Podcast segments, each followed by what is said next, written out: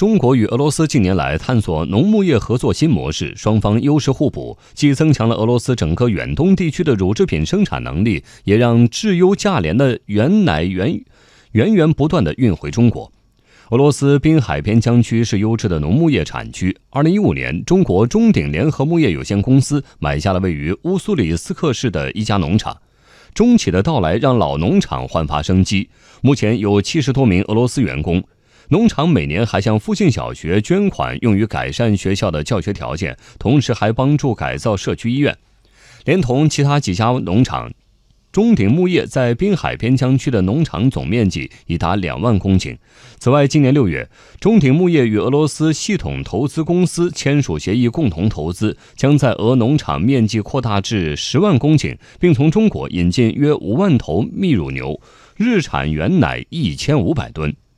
中鼎牧业对俄贸易部总经理束勇说：“俄罗斯土地和人工成本相对较低，中国乳制品生产加工技术先进，双方合作潜力巨大。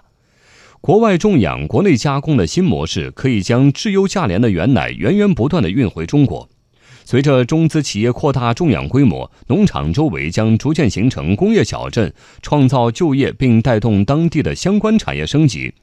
滨海边疆区第一副行政长官薇拉希尔比纳说：“二零一八年，滨海边疆区对华贸易占其外贸总额的比例超过一半，期待滨海边疆区与中国进一步开展互利合作。”